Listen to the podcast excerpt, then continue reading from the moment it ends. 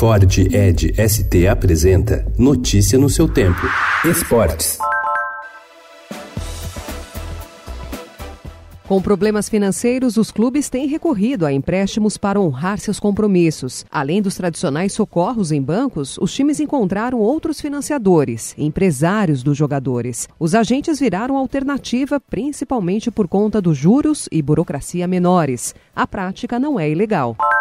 Os atacantes de São Paulo e Palmeiras estarão em evidência no clássico de hoje, às 7 da noite no Morumbi. Os donos da camisa 9 dos dois lados têm a chance de ressurgir. No time tricolor, Pablo está de volta após cirurgia realizada em abril. No Alviverde, o colombiano Borja deve ter oportunidade de ser titular na vaga de Daverson. Já o Santos quer a quarta vitória consecutiva na competição. A vice-liderança e os 18 dias de trabalho intenso na intertemporada dão confiança para o Peixe diante do Bahia, também às 7 horas da noite de hoje, no estádio de Pituaçu, na retomada do Brasileirão.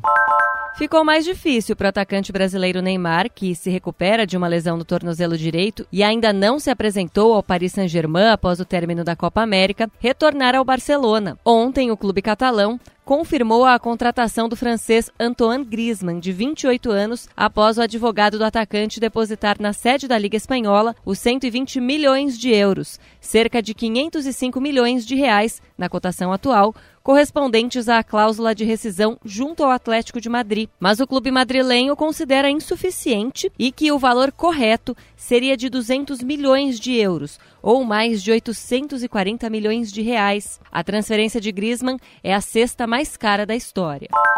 Roger Federer encara Novak Djokovic na final de Wimbledon. O suíço levou a melhor no reencontro com Rafael Nadal depois da épica decisão que os dois realizaram em 2008 e venceu o velho rival por 3 sets a 1. Agora ele avança para buscar o seu nono título do Grand Slam inglês. Maior campeão da história do mais tradicional torneio de tênis realizado em quadras de grama, o suíço vai encarar o sérvio Novak Djokovic na decisão de amanhã às 10 horas da manhã. Notícia no seu tempo. É um oferecimento de Ford Edge ST, o SUV que coloca performance na sua rotina até na hora de você se informar.